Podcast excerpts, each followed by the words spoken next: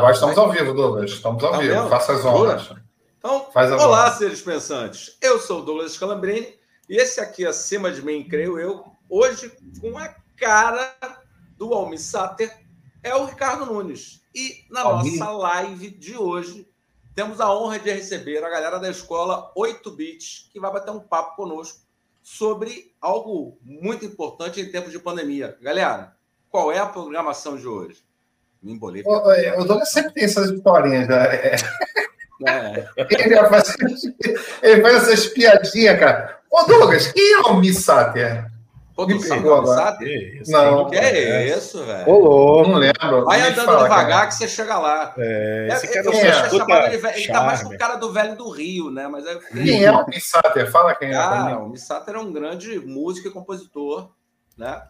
Que tem clássicos aí maravilhosos e atuou em uma novela que foi de época, né, que marcou a história da, da TV nacional na década de 90. Tá sempre com chapéuzinho, sempre com chapéuzinho. É, cara, inclusive Me roubaram uma... o helicóptero dele agora, coitado. Me diz uma música de sucesso dele. Ando devagar. Porque Pô, já tive várias. pressa e levo nesse sorriso, é? que já chorei demais. Caminhos me Pô. levem. Mas ele é, canta? Que isso? Canta, Ô, louco. Canta e compõe.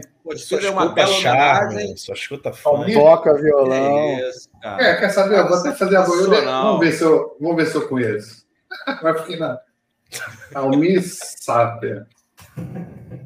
Conhece. O cara é tudo, ah, tô ligado. Tô ligado, tô, televisão. tô ligado, tô ligado. Esse é o verdadeiro Zé Trovão. Zé Trovão. Deve ser o verdadeiro Zé Trovão. Deve estar lá no México. Isso é o que a galera Rapaziada, galera, do, galera do, da programação para crianças, né, da escola 8 bits, não é só isso. Ou é só isso a escola? É programação para crianças ou tem outras coisas? A programação faz parte do nosso contexto, né? Porque tem aí programação em games, programação robótica, programação de aplicativos. Tem uma base de programação, né? Como muita coisa na nossa vida tem base de programação. Né? Verdade. E aí dentro Olha, da escola a gente vamos, trabalha. A gente vai voltar a falar na escola, porque a escola vai ser mais ou menos lá no final da conversa, né? A gente tem uma, a gente tem um costume de tentar contextualizar quem são os convidados, mas sempre focado na educação. Então, no nosso primeiro programa, a gente falou muito da nossa época na escola, eu e o Douglas. É, aí os nossos convidados também falaram um pouco sobre essa experiência na época da escola, quando a gente era pequeno para a gente saber mais ou menos o perfil, depois de entrevistar um monte de gente, entrevistar não, trocar ideia, de, é, de onde surgem esses professores, né? Como é que eles eram, que eles comem, como eles vivem. então, é, vamos começar pelo Elbert. Ô, ô Elbert, é, como é que tu era, como, como é que era o, o aluno Elbert na época da escola? Quais são as lembranças que tu tem no, no, na época do colégio, na tua infância? Rapaz, eu, se, eu sempre fui um bom aluno. Sempre fui um bom aluno. Sempre gostei Sério? de estudar, sempre gostei. É, eu não gostava de algumas disciplinas, sabe? Mas as disciplinas de humanas, eu comecei a gostar depois de velho. Depois de velho, eu comecei a gostar de história, comecei a gostar de geografia. Eu gostava uhum. muito de matemática, adorava matemática. Sempre gostei de português. Português foi uma disciplina assim que eu sempre, desde criança, eu gostava. Eu queria saber como é que se escrevia certo, como é que se falava bonito, como é que a gente conjugava um verbo, como é que eu gost... sempre gostei. Mas português é difícil pra caramba, né? Quando você começa a comparar com outras linguagens, né? Você começa a ver que português é muito difícil. E aí, na época de criança, assim, eu não era um cara muito muito tecnológico, não. Eu acho que a nossa vida de tecnologia, quando eu era criança, eu nasci, hoje eu tenho 43 anos, né? Mesmo com esses cabelos dourados, né? Parece que eu tenho menos, mas eu tenho 43 anos e naquela minha época o que a gente tinha de tecnologia era aqueles videogames da época, né? Ou era videogame ou era esses fliperamas aí que a gente tinha na rua. Mas naquela época, cara, eu, gostava de estudar porque eu acreditava ainda que se eu estudasse eu ia ser um cara melhor na vida. Era isso que falavam para gente, né? Estuda para você ser o melhor na vida, para você conseguir um bom emprego. E eu pensando assim, caramba, eu criança já quero pensar em emprego, cara. Eu quero saber para que, que serve isso que eu estou estudando. E aí depois de velho, depois que eu fiquei aí nos meus 17, velho, né? 17 anos mais ou menos, assim, eu comecei a pensar, cara, estudei pra caramba, agora o que, é que eu vou fazer? Quando é que eu tenho que terminar de estudar? Era uma pergunta que eu fazia quando eu era moleque, né? Falei, tá, eu tenho que estudar por quanto tempo? E aí eu fiquei sabendo que eu tinha que fazer faculdade também. E aí eu fiquei pensando assim, caramba, tem faculdade de quê para fazer? Eu falei, ah, tem faculdade para você ser dentista, para você ser engenheiro, para você ser advogado. Tinha só aquelas, né, as principais da época, né, que todo pai queria. Ah, eu comecei a pensar nisso quase com 18 anos, uns 17 anos mais ou menos. E mesmo assim eu só entrei na faculdade com quase 20. Né? Então eu ainda fiquei pensando, cara, o que, que eu vou fazer da vida? Eu não sabia o que fazer da vida.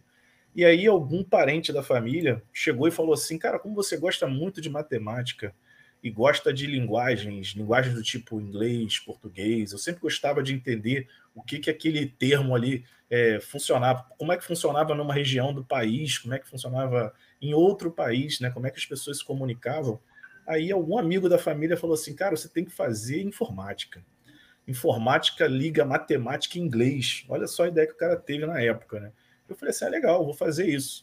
E aí entrei na faculdade de análise de sistemas na época, era informática com ênfase em análise de sistemas. E aí depois eu fiz na Universidade de Estácio de Sá, em Niterói.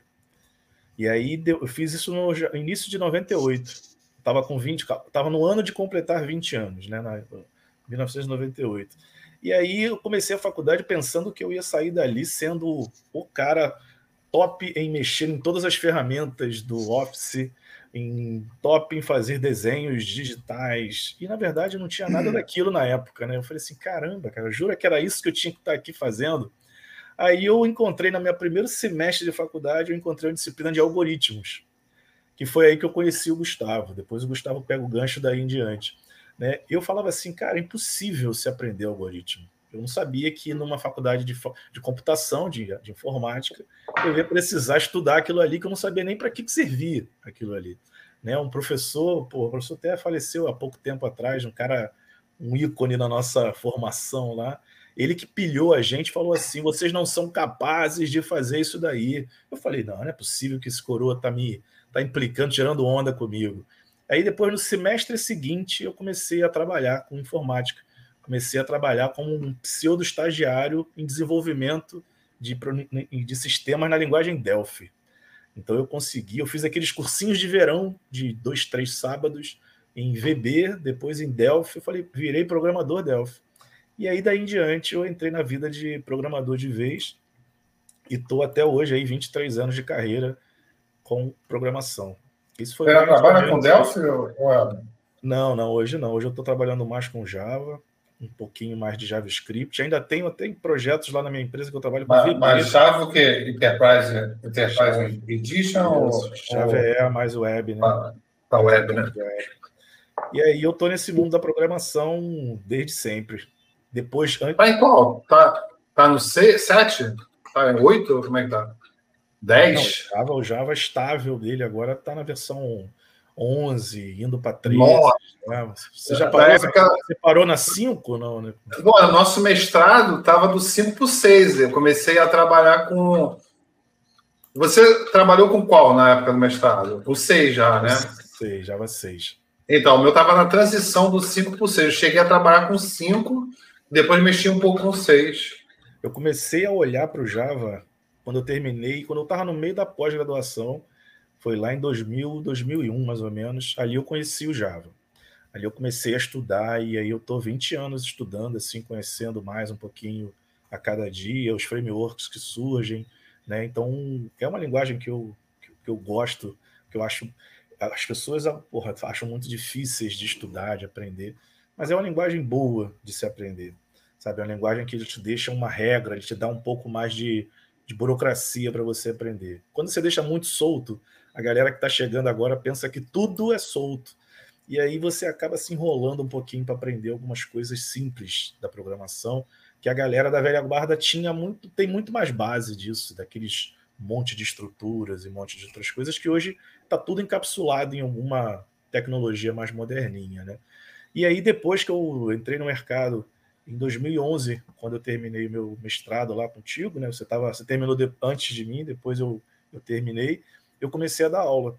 Então eu estou desde lá trabalhando, já trabalhei na Anguera, em Niterói, antigo, antiga Universidade Plínio Leite, trabalhei na Cândido Mendes, no centro do Rio, e agora eu estou no Infinet, desde o início, desde 2014 eu estou no Instituto Infinet, atuando lá como professores na graduação, na pós, coordenador da pós-graduação, coordenador do bootcamp.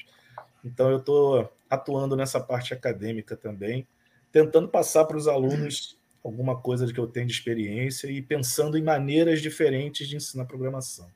Hoje esse é o meu meu foco aí no mundo acadêmico é como é que um cara que está querendo aprender a programar hoje, como é que ele vai conseguir aprender do mesmo jeito que eu aprendi? Não, não faz muito sentido. Oh, eu ia além, Elber. Como é que tu faz o cara querer aprender a programar? Porque cada vez mais as pessoas não querem, né?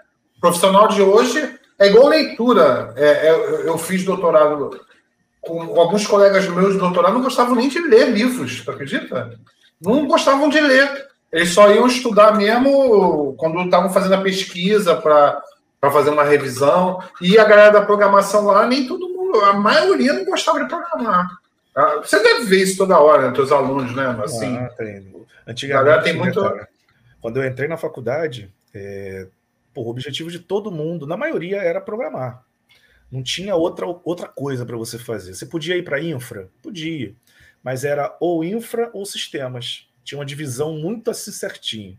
Hoje tem o cara de data science, tem o cara de infra, tem o cara de segurança, tem o cara de sistemas, mas tem sistemas web, sistemas móveis, sistemas embarcados. Então é, é, aumentou. Tá? Tem muita coisa diferente ao mesmo tempo. Então, quando você está dentro de uma turma, às vezes o cara fala assim, professor, só quero passar nessa disciplina, não tem interesse em aprender JavaScript, aprender Java. Não, não tenho. Meu negócio é modelagem de processo de negócio, ou servidores, ou segurança, ou data science. E aí você tem um público muito diferente dentro de uma mesma turma. Depende do curso. Quando você está num curso de análise de sistemas, a maioria pensa em programar. Quando você está num curso de é, sistema de informação, o cara já não está querendo muito programar. Você está num curso de engenharia da computação, tem ali um meio termo, mas o cara ainda pensa muito em programação. Então tem perfis assim, na minha época de graduação não tinha tanto curso assim. Hoje em dia você tem um monte, cara. Você tem sistema de informação, análise de sistemas, é, é, engenharia da computação e outros muitos aí, né?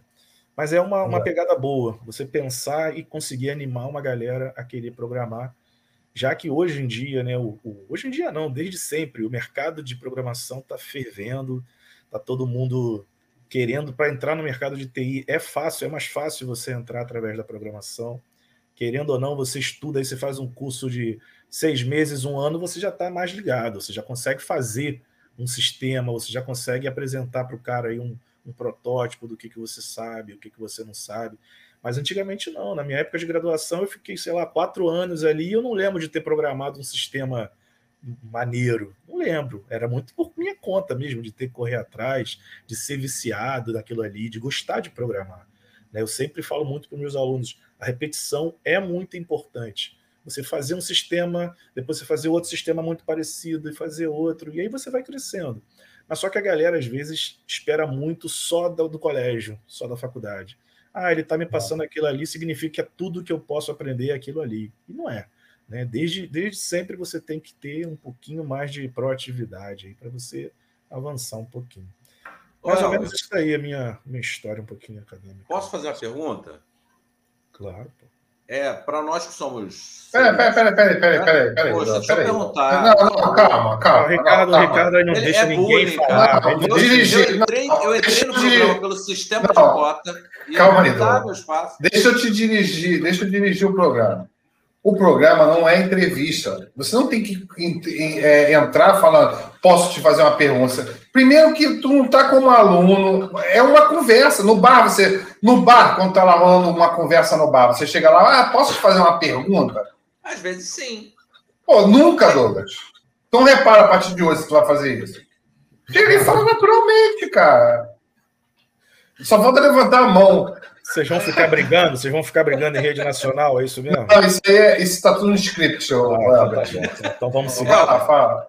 Volta, é, como é, a gente consegue explicar para a galera que não saca nada de informática, como né, a, a ideia é falar de educação e levar informação para um sujeito que chega agora aqui, que não saca nada de informática, o que, que faz um programador? Ah, pá, um programador é, é uma raça, né, Rafa? Que povo bom é o programador. O programador, o objetivo dele é uma, é uma, é uma peça fundamental dentro de uma de, de qualquer instituição hoje que, que tem um pouquinho de tecnologia. Um programador é um, é um cargo de ouro, cara. Que é engraçado que o programador. É engraçado também porque o programador, quando você fala assim, você é programador, então conserta aqui o meu a minha televisão, conserta o meu ventilador. Pô, não é assim também, não, cara. A gente é programador de sistemas.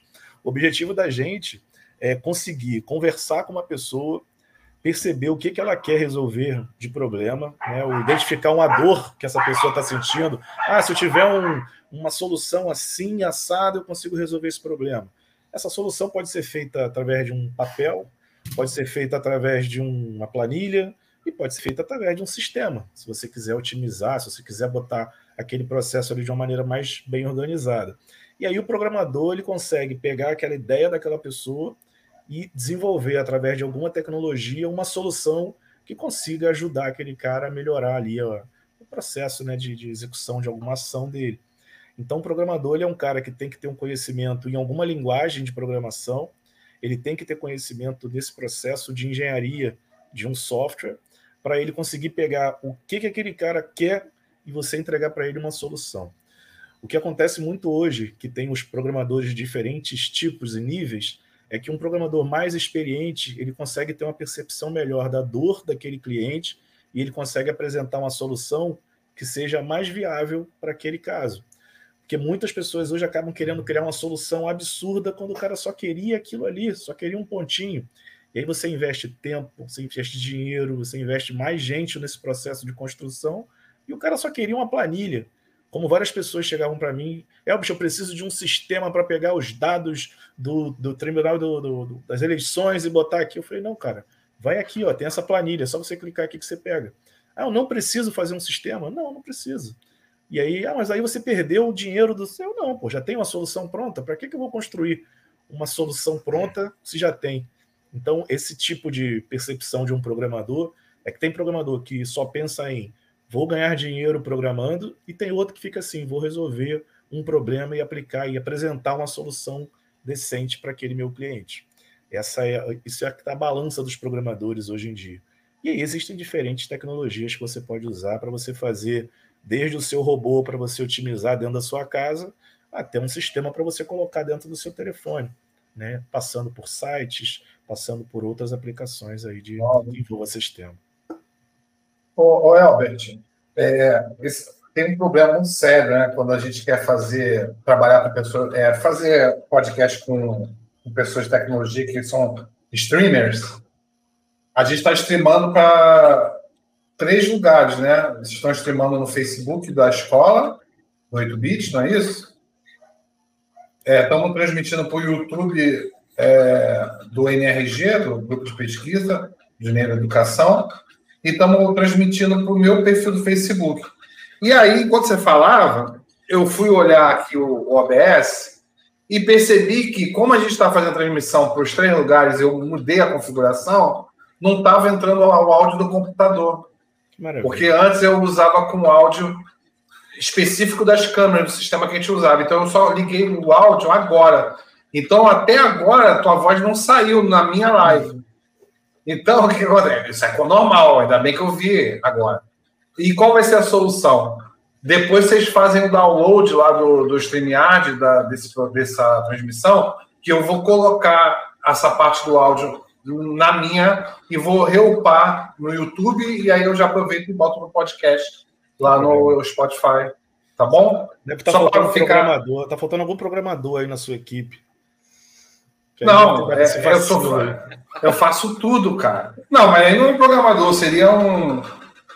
Não seria programador, porque essa parte é você é mais de é configuração. É, é. Eu, eu achava que não, né? Mas aí, depois que eu fui para Portugal fiquei lá, de, de, é, programei. Eu sou um mau programador, programei 5 mil linhas de código, uma parada que dava para fazer com menos, com bem menos.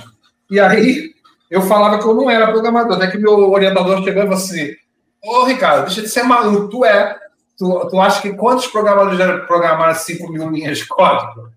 Não são muitos. Aí eu falei, pô, é, realmente, só sou um mau programador. Eu me considero um programador razoável, não vou dizer que já fui pior. Eu quase perdi o mestrado, Albert.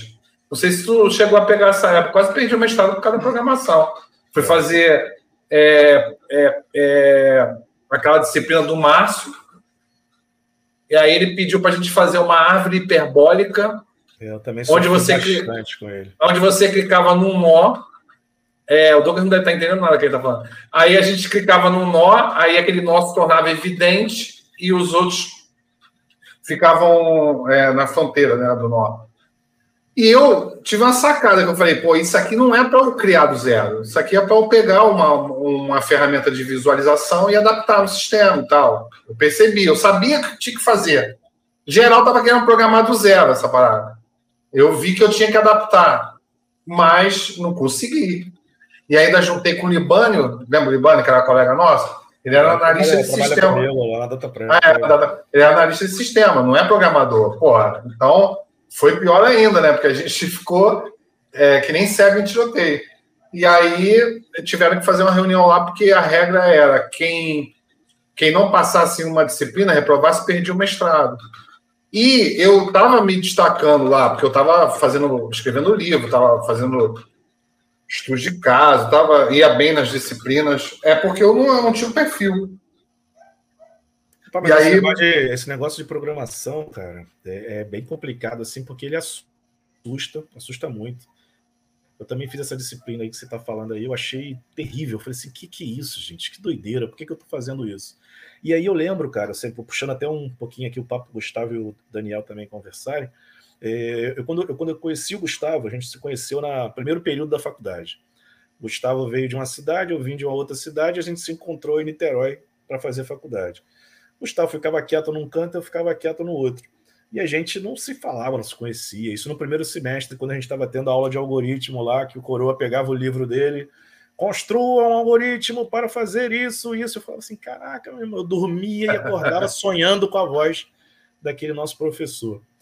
E aí eu falei assim, caramba, cara, aquele garoto ali, magrelo ali, ele é inteligente pra caramba, né, cara? Era o Gustavo, né? Eu falei assim, caraca, como é que, como é que só ele conseguiu fazer aquele algoritmo funcionar, né? Eu falei, cara, vou colar nesse maluco aí para ele me salvar.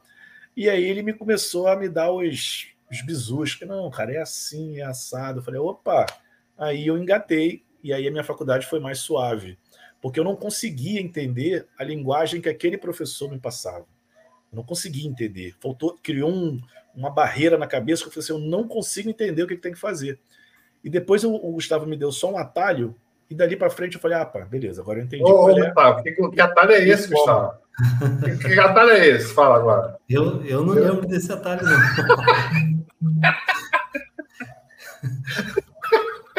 Mas o. Cara... É, É, o programador é um poeta. Estruturas de linguagem para levar o seu cliente ao êxtase. Ou, às vezes, não ao êxtase, né? Às vezes é um inferno. E o, o curioso, né, foi que é, a, a, minha ida para essa parte de, de, informática, programação, foi meio que não prevista, né? Eu sempre fui o cara que gosta de desenhar. Nunca desenhei esse, de forma excelente, não, mas sempre fui o cara que gostava de desenhar na escola e tudo mais. Quem é o Gustavo? Não, o Gustavo é aquele cara que desenha, que faz aqueles trabalhos maneiros e tal. E minha primeira profissão foi desenhista, projetista de, de, da área de arquitetura.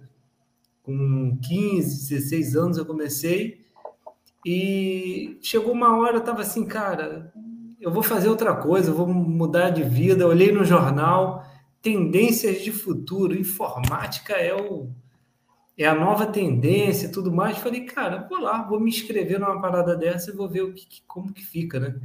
Eu não tinha bagagem nenhuma de, de, de, de informática. Eu cheguei lá na, na, na, na, universidade com esse mesmo pensamento do Elvis. Falei, cara, já vou aprender aqui um, uma coisa que eu não sei, né? Windows, Word, Excel e tal, melhor, né? E nada, né? O, o, Milan lá gritando, desenvolver um algoritmo para efetuar a soma de dois números inteiros e blá blá blá. E, e, e, eu acho que foi o Milan que, que deu essa. acabou me instigando para esse mundo. Porque ele, ele era extremamente desafiador. Então, quando ele botou aquela pressão para fazer e era tudo seis meses de papel, não tinha ah, desenvolver algoritmo no computador, nada. A lógica da coisa toda no papel. E quando eu comecei, consegui fazer o primeiro, que eu fui lá, falei, caraca, eu fiz. E ele olhou lá e falou, tá certo o seu. Ah, aquilo acendeu uma luz que aí eu, eu toda vez eu me sentia desafiado e ficava naquela, com aquela coisa da lógica. E aí eu descobri uma outra área na minha vida que, que nem sei se eu teria descoberto, que foi essa parte da lógica, que eu gostei muito, eu fiquei apaixonado por, é, por aquilo, a forma de fazer, você conseguir organizar o pensamento, trans, transformar esse pensamento, essa necessidade, esse requisito de fazer alguma coisa, estruturar numa lógica e passar para que um computador, um dispositivo possa executar aquilo ali para você, foi uma nova descoberta. Nunca larguei muito, né? Até no nosso trabalho final, no nosso projeto final da, da faculdade, eu cuidei da parte lá do layoutzinho da tela, tinha uma tela toda frescalhada lá, toda cheia de desenho. É, eu nunca larguei muito essa parte do, do, do desenho e tudo mais, mas é, me apaixonei por essa parte também técnica de, de, de desenvolvimento e tudo mais. E quando a gente mistura isso tudo na, na educação, né, em termos de, de carreira, antes na, na, na, minha mãe professora, nos fundos da minha casa tinha uma escolinha de alfa, jardim de infância e alfabetização, então sempre tive ali muito envolvido nesse mundo da, da, da, da educação, né? Vivia aquilo ali, era, era DJ de, de festinha de fim de ano, né? de formatura, era espalhador de folha de mimeógrafo, né? Aquele mimeógrafo ajudava minha mãe a, a, a espalhar, é, fazia algumas artes ali para minha mãe e gostava muito dessa área, né? Vivia aquilo ali dentro de casa, participava todo dia no recreio e tudo mais. E bem novinho. O Roberto Paz, o Roberto Paz mandou uma mensagem falando que a galera tá bem nova. Deixa eu aproveitar que ele cortou, porque realmente isso me chamou a atenção. Os dois falaram a mesma coisa, que chegaram na, na faculdade achando que ia aprender o Word, Lotus 1, 2, 3, provavelmente, né? É, me explica aí, que ano que foi essa? Porque quando eu entrei, eu não tinha essa visão da informática. Eu entrei velho, né? Mas qual foi, qual, qual, que ano vocês estudaram, fizeram graduação? 1998, 1. É, Primeiro é, semestre. 1998. A gente fez em 2001, né, Douglas? 2001. 2001. 2001. Eu fiquei mais assustado foi o Gustavo, o Gustavo falando com 16 anos, ele já queria mudar de vida, já aquela área não tá boa. eu falei, cacete, meus 16 anos, eu não sabia nem abrir bala direito, cara. Caraca, 16 anos eu tava fazendo. 16 anos eu tava fazendo muita besteira. Porra! Muita. Mas 16 eu trabalhava com, com projeto de arquitetura. Um pouco mais para frente, pouco depois, aí eu Aí que eu falei, cara, não tá legal, vou fazer outra coisa, vou mudar aqui. E Você desenhava, Gustavo, já com 16? Fazia os projetos desenhando e tal? Com 16, cara, tem uma história muito engraçada, né? Com 16, eu trabalhava num escritório aqui em Saquarema de desenho de arquitetura e com um amigo da, da, da família, né? Que era meu professor de, de, de karatê. E eu comecei e desenhava lá, e eu fiquei meio que responsável pelo escritório, assim, ficava sozinho no escritório, atendia cliente. Aí eu, eu, teve uma pessoa que foi lá e foi pagar né, o projeto que, que já tinha sido feito, claro, não era o responsável pelo escritório, né? Mas quando estava lá sozinho, ficava lá, a maioria do tempo ficava eu sozinho. E o cara foi pagar, na época, cheque, fazer o cheque. Não, qual a sua qual o seu documento aí para eu colocar aqui no cheque? Não, não, eu não tenho documento. Aí ele, caraca, tem um garoto aqui no, no, no escritório, como é que eu vou pagar para você? Eu falei, não, você não vai pagar para mim, vai deixar aqui comigo, né? E a pessoa vai, vai receber. Mas eu comecei muito novo e gostava, gostava bastante. E depois, inclusive, o segundo grau foi dentro dessa área, né, de, de de projetos, de, de construção civil, e depois eu fiz essa virada aí para a área de informática. Aí, com essa parte toda da educação, né, me distanciei e depois de, de, de programador eu entrei na área de gestão de projetos, fiz um, uma pós-graduação em gestão de projetos, fiquei atuando dentro de, de, de, é, de outras empresas é, conhecidas aqui no Rio e pintou uma oportunidade meio que do nada de um outro amigo que fez faculdade com a gente, o Ranzinza, que fez projeto final junto com. com é, o Ranzinza. Dá o nome do cara, deixa esse mal educado. O cara daqui a pouco vai ver isso daí. o cara vai ficar ranzinza. É um dos sete anões da Branca de Neve, não? É baixinho não. também, é ranzinza e baixinho. Mas tem ranzinza na Branca de Neve? Não sei, tem o zangado, por ranzinza é um né, pô.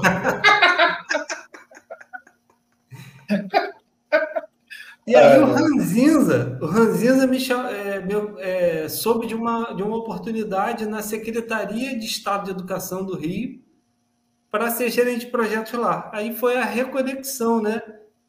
Com a área de educação, mas dentro da área de tecnologia, e foi onde eu, eu conheci o Iga, grande mestre Iga. Deixa a palavra agora com ele. Caraca, e vocês combinaram? Já, a gente fez um. Mas não, não comi. Cada, cada, um, cada um conhece o outro e passa pro terceiro. E vamos assim. Pô, muito legal, cara. Muito legal. Tem todo um script aqui que a gente está lendo, já, já faz parte já. não, pode terminar teu arco de história aí, Gustavão. Senão, senão fiquem aberto. Você de repente. Já... É, eu quero saber onde você está hoje. Por que, que você Não, tá hoje a gente vai saber. Ah, não. Ah, é. Tá as coisas paralelas, né? Onde é que você está hoje? Você também não falou onde está hoje, já. Falou, Infinite. Falou, falou, Infinite. Não, mas você ignorou a outra parte, mas tudo bem. Isso. Do, depois, do depois a gente volta, depois a gente volta. É que trabalha na data. É, não precisa falar muito, vai data prévia, né? Isso. E hoje eu, só para complementar, então, para não, não ficar cortado, né? Eu, eu sou gerente de projetos é, numa empresa, numa multinacional de, de do ramo ótico e trabalho com projetos de tecnologia e, e inovação e sou cofundador aqui com, com o mestre Elbert e mestre Iga da Escola 8-Bit. É, essa paixão pela programação, é, eu, eu, quando meu filho tinha oito anos, eu falei, caraca, será que eu consigo ensinar programação para o meu filho? Será que isso é bacana, dar uma educação diferente, despertar algo diferente que a gente não vai conseguir ver aqui na escola regular aqui em Saquarema? Eu imaginava que em outros lugares do Brasil, né, em outras nas capitais isso fosse estar mais mais avançado, né? Tinha essa ilusão ainda naquela época. E falei, será que eu consigo? E quando eu conseguir, fiquei mega empolgado, né? E, e chamei o Elvis para conversar. Já pedi um monte de conselhos para o Iga e daí começou a surgir a, a escola 8-bit. Ficou resumido, mas é, agora eu acho que eu já, já posso passar para você, Iga. Ah, Iga, como é que era o Iga lá na escola, Iga? É, era um aluno também, como o Albert, o Gustavo, era um aluno estudioso, mas é interessante que a. É, eu estudo, acho que como os outros, como vocês, eu estudei na, na década de 80 na escola, né? Então, finalzinho, é, finalzinho dos anos 80, início da década de 90, é, começou a aparecer computador em escola. Né? Eu fiz SESI, né? É, o SESI é um, uma instituição privada, mas ela, ela, ela, é, ela, ela é gratuita, né? Então, SESI, na época, eu estava investindo em laboratórios de informática, mas muito pouquinho. O laboratório de informática lá da minha escola tinha dois computadores. E eu, eu sempre me interessei. Então, quando isso estou falando aqui mais ou menos 1994, surgiu um computador lá na escola, no SESI, e eu, eu, sempre era um bom aluno, né? É, então, acho que era um aluno bem comportado. O pessoal deixava eu ir lá no, no, no, laboratório mexer nesse computador, né? E as professoras elas tinham muito medo de quebrar, de desconfigurar, elas não entendiam direito. Então, elas não faziam a leitura da tela para entender o que estava na tela, para então clicar, né? Então, fazer um comando. E para mim era natural fazer aquilo. Eu gostei do computador e pedi para o meu pai, né, é, fazer um esforço e comprar um computador. E em 1995, esse computador foi comprado. Na época, tinha uma reserva de mercado ainda, então, para você ter um computador, você tinha que importar do Paraguai. Não era um computador? Era, era um montado, era um DX. Ah, era, era um DX, DX, Não, era DOS. Era com era DOS, aí você tinha que instalar no disquete o Windows 3.11. Acho que era um DX2, tá? Vou ficar devendo aqui se era um DX4 ou um DX2, mas eu acho que era um DX2 de melhor 33. O, melhor o Windows de todos os tempos. 33 MHz, é. Tinha que. 311? Tinha que carregar ali, né? Pelo menos os três primeiros disquetes do Windows 11 para ele deixar na memória e você conseguir é, executar, porque não. É, bom, enfim, né, tinha drive de 5 quartos, como é que 3 pode, né? Fala aí, legal. Um, três disquetes, cara. É, Era o quê? Era 1.44 é, se eu não me engano. tinha, né? Se eu não me engano, tinha um mega de memória aquele computador, né? E o, e o, computa e o, e o disquete tinha. De armazenamento era 144, né? 1.44. Kbyte, depois. É, disquete, um... não. Não, disquete não. de agora é, mas antigamente era, não era esse tamanho. Disquete de agora? Que disquete não. agora? Não, agora, agora não. Agora mais Existe... quando ele acabou. Ah, quando ele acabou. Eu nem vi, cara. Existia de um mega disquete. 1995 para soltar esse agora, né? Então Caraca, tá mas existe, existia de disquete de um mega? Chegou a esse ponto? Não. Que loucura. 4 tinha. Acho que tinha sim. Eu lembro que eu tinha um disquete. 1.44. É, eu acho que foi isso, né? Mas, mas enfim, o, é, assim, para não, não, viajar demais, eu, eu, eu, comecei a usar esse computador, a ler manual, a usar, tinha o DOS e tal. E aí na escola, é, por alguma razão lá, a diretora percebeu que eu sabia usar, então ela entrava lá no meio da aula. Às vezes eu estava lá na aula de matemática, na aula de história, batia lá na porta. Desde essa época o pessoal já me chamava de Iga, né? Falava, Igarashi, vem cá na diretoria, né? E aí todo mundo já sabia que eu ia lá ser o assistente de computador lá da diretora. Então eu ia lá na diretoria, ajudava a imprimir prova, imprimir é, é, comunicado, imprimir anúncio de festa, esse tipo de coisa, né? Eu, eu configurava impressora matricial, né? Então tinha lá uma Epson LX300 colorida, que tinha que baixar o driver e tal. Então, eu sempre gostei de tecnologia, mas foi mais essa experiência de um aluno, aluno barra estagiário de informática no, na escola, né? Estou falando assim no Fundamental 2, é, né? Final do Fundamental 2, que é, acho que foi assim, pô, essa área é legal, né? Eu gosto. E meus pais, que assim, eu, eu sou nascido em Guarulhos, né? Então, para a sua enorme audiência, para a nossa audiência nacional aqui, o que é Guarulhos, né? Principalmente uhum. Guarulhos na década de 80 e 90. Guarulhos é a periferia que fica na periferia de São Paulo, né? Então é uma cidade que faz fronteira com São Paulo, mas ela faz fronteira com, as, com a franja de São Paulo, né? Então, na minha época, Guarulhos era o lugar onde ficava um aeroporto, né? E indústria nada mais que isso, né? Então, naquela época, para os meus pais, era fundamental que, né, ó, quando chegar no ensino médio, você vai fazer colégio técnico. Você vai fazer colégio técnico, porque você faz ensino médio, sai do colégio técnico com alguma profissão, e aí você entra na faculdade para estudar à noite, e de dia você trabalha para conseguir pagar a tua faculdade. Esse era o roteiro da família de classe média operária, né, por assim dizer, é, brasileira, né? Então meu pai trabalhava na Philips, né? Quando a Philips ainda tinha uma fábrica lá em Guarulhos, e para mim essa era a programação da vida, né? A sorte é que eu gostava de tecnologia, né? Então, quando eu fui escolher lá no cardápio de cursos técnicos, tinha lá o técnico em eletrônica, né? Que na de, no, no, nos 1996, você ser em eletrônica era, de certa forma, o mais próximo de informática, de computação que você chegava. Né? É, tinha a oportunidade de trabalhar é, consertando coisas, né? É, era, era um campo tinha, vasto. Tinha um, né, campo, é, mas deve, deve ser ainda, né? Deve Não. ser. E aí eu prestei vestibulinho, porque tinha, é, tem né, até hoje a Escola Técnica de São Paulo, ETESP, né? Que até hoje, hein? Desde aquela época até hoje, é uma das melhores escolas públicas do Brasil, tem é, excelente classificação no Enem assim por diante.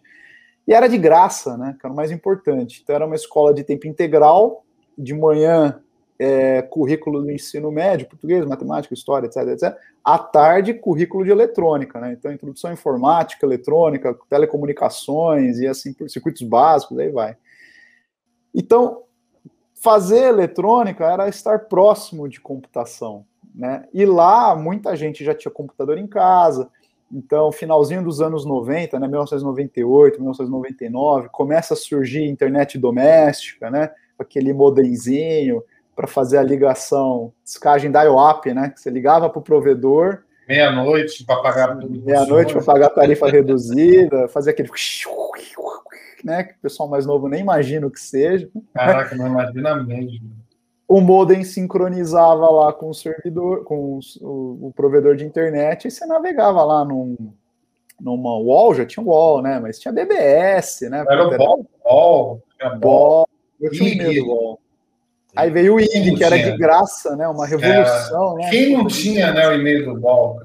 América é. Online, na verdade começou com a América Online, é. aí o UOL, a IG, Terra já começou também. Aí veio época. Terra, né? E aí nessa é. época eu saí da.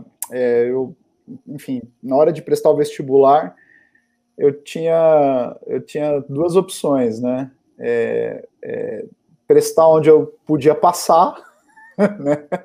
É, porque você, quando faz um colégio técnico, muito dificilmente você passa de primeira num curso de primeira linha na faculdade, né? Mas a outra opção era cumprir a programação dos meus pais, né? Que era o que? Olha, vai trabalhar e depois você vai paga pagar. uma faculdade à noite, né? Então eu prestei vestibular e, e eu queria, assim, antes de escolher a área, eu, eu, queria, eu queria uma coisa, né? Eu queria morar fora de casa. Eu não queria morar com os meus pais, né? Eu queria, eu queria morar em outro lugar, ter outra visão de mundo. E eu me dou até hoje super bem, me dá super bem com os meus pais, né? meramente porque eu achava importante, assim, sabe? Uhum. Sabe aquela coisa, bater asa sozinho para aprender a voar? Então eu prestei vestibular é, em algumas universidades, aí uma em particular eu tinha a intenção de ir, que era a Unesp, né, que é o Estadual de São Paulo, campus de Bauru, porque tinha um curso de sistemas de informação noturno. E o curso noturno ele é muito interessante, né? Porque você fazer um curso noturno numa faculdade pública, você não precisa pagar a mensalidade, você trabalha de dia, né? Então você meio que já começa a render alguma coisa mais cedo, né? Então era um upgrade no plano dos meus pais, né? Yeah. Aí eu passei. É, é, como eu disse, eu era um bom aluno, passei em segundo lugar no vestibular, né? Então eu fiquei super animado para vir, né? Quando eu falei para os meus pais que eu me mudar para Bauru, meus pais falaram, cara, eu não sei nem onde é isso. Não sei nem como faz para ir para lá. Você vai fazer nem o que lá? É, faz aqui uma particular aqui em São Paulo, que você vai gastar para morar lá fora, você, você paga a universidade aqui. Eu bati o pé e falei, não, tô indo embora, quero ir para Bauru. A cidade, muito bacana, a cidade tem 350 mil habitantes, hoje tem 380 mil, né? Quer dizer, é uma cidade Mas grande. Você tá em Bauru, tá em Bauru ainda? Em Bauru, tô em Bauru. Porque eu fiz ah, o curso de Sistemas de Informação, foi o primeiro curso de Sistemas de Informação do Brasil. Tinha essa ideia né, de é, é, é, ser uma versão aplicada do curso de Ciências da Computação em negócios, né? Na, na, na, eco, na economia digital, por assim dizer, que estava em seus primórdios. Né? Então eu vim para o curso, logo eu entrei na universidade, é, e eu, eu, passei a trabalhar, me convidaram para fazer parte de um laboratório de pesquisa, né? Porque como eu tinha feito eletrônica, eu tinha uma bagagem de eletrônica, eletrônica igual do Gustavo, né? Mão na massa, né? Montar, montar robô, esse tipo de coisa, eu tinha, uma, eu tinha essa habilidade.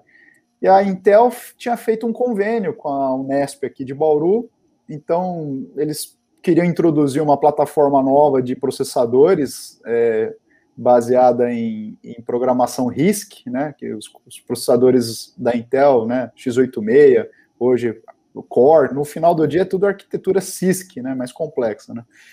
E aí eles precisavam de alguém que soubesse eletrônica, arranhasse no inglês e estivesse fazendo computação. Eu fui lá, me candidatei, passei, aí eu virei um, vamos dizer assim, um, um, um estagiário da Intel, né, então ajudava a fazer tradução de material, principalmente material de programação assembly. então eu, não, eu, eu mesmo não mexi muito com Delphi, eu passava a minha, a minha parte, minha experiência na faculdade foi muito linguagem de baixo nível, era baixaria, né? Trabalhar com, com assembly, é, linguagem C, né? com muita sorte usar um C++, né? uma coisa média alto nível, né? Mas quando, na época da faculdade, é, eu eu acabei é, sendo convidado né, para fazer alguns projetos por conta da Intel, né, junto com o governo. Né, e um dos projetos foi criar um laptop de baixo custo. Esse laptop de baixo custo usava esse processador da Intel, que tinha uma sacada. Né, a Intel ela tinha lançado uma linha de processadores de, de alto desempenho e baixo consumo de energia para aqueles equipamentos que quase ninguém sabe quais são, né, é aqueles handhelds, Palm, né? É coisa é, muito. É, é assim, antecessor do, do, do iPhone, do celular. E o que, que, a gente fez? A gente pegou aquele hardware e colocou uma tela de 10 polegadas. De 9,7 polegadas, uma tela touch. Então, lá em 2005, a gente tinha criado uma espécie de laptop de baixo custo, com teclado, com tela touch, com um processador de celular em um sistema operacional. 2005. Ah. 2005. E esse projeto chamou a atenção do MEC, a gente é, chamou a atenção da, de, de empresas. Não era normal, era comum? Né? Não era normal, era uma, não era uma tela capacitiva, né? Era uma tela resistiva, né? Então você tinha que ter um, uma canetinha para ficar cutucando ah. a tela, né? Diferente de usar o dedo, né? Mas esse projeto, no final do dia, quando eu me formei, eu fui convidado para trabalhar numa empresa de software educacional, né? E, e, aí essa empresa de software educacional era, de certa forma, pioneira no Brasil, né?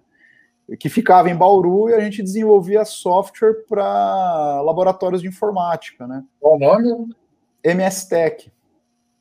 Essa empresa MS Tech, ela, ela, ela desenvolveu uma tecnologia. Eu fui para o mestrado na Unesp, com mais outras pessoas, nós desenvolvemos uma tecnologia que, de certa forma, começou no mestrado, que era um driver para. É, assim, é muito técnico, mas vou tentar resumir, né? É uma forma de você virtualizar o disco rígido dos computadores. Então, ao invés de você usar o disco rígido do computador para inicializar o computador e guardar as coisas, a gente fazia isso num servidor central, né? E aí era o sistema operacional era por streaming, né? Isso nos Guarda, anos... caraca, Iga, que isso? No, tu tava no... na, na, crista da onda nessa é, época. Nos, é, nessa época, esse tipo de ferramenta no Brasil, é. É, brasileira, né, nacional, não tinha, né? E a partir disso a gente começou a desenvolver uma série de ferramentas, né? Então, isso para laboratório de informática, para call center é maravilhoso, né? Porque chega no final do dia, não importa o que o usuário fez, você reiniciava a máquina, ela no dia seguinte ela botava de novo um disco virtual sem nenhuma alteração, modificação, vírus. Né? Então ela era muito boa para você gerenciar redes de computadores. Né? E, lógico, né, dentro de um contexto educacional, a gente desenvolveu outras ferramentas que tinham aplicabilidade educacional, ambiente de educação à distância, EAD. De tal forma que em 2013 essa empresa tinha 600 e poucos funcionários, trabalhava com várias secretarias de educação, escolas, é, faculdade, trabalhava muito junto com a Intel e a Microsoft, porque é, a gente, de certa forma, desenvolvia a ferramenta em cima da plataforma deles, né? E aí foi quando eu conheci Mr. Gustavo, né? Ele falou que a gente se conheceu num projeto da Secretaria de Educação do Rio, de certa forma, essa história é curiosa, né, Gustavo? Porque eu apresentei lá o projeto, a gente estudou a tecnologia, mas você nunca foi meu cliente, né? Quer dizer, a gente não, o projeto não andou, né? Porque, enfim, setor público dependia de licitação, dependia de uma, toda uma formalidade e a gente nunca conseguiu, né? É, acesso a isso, enfim, não, nunca foi possível fazer projeto com a Secretaria de Educação do Rio. Mas ficou amizade, né, Gustavão? A gente, Exato. a gente sempre gostou de conversar. Aí teve uma época que a, a empresa, é, de certa forma, né, ela ficou grande, então as empresas de mídias, editoras, queriam entrar na área de tecnologia, né? E aí, na época, a Abril Educação comprou a MSTech, né? É, comprou uma parte da MSTech, né? A Abril Educação, em 2015, foi vendida né, para um fundo de investimento, ela virou a Somos Educação.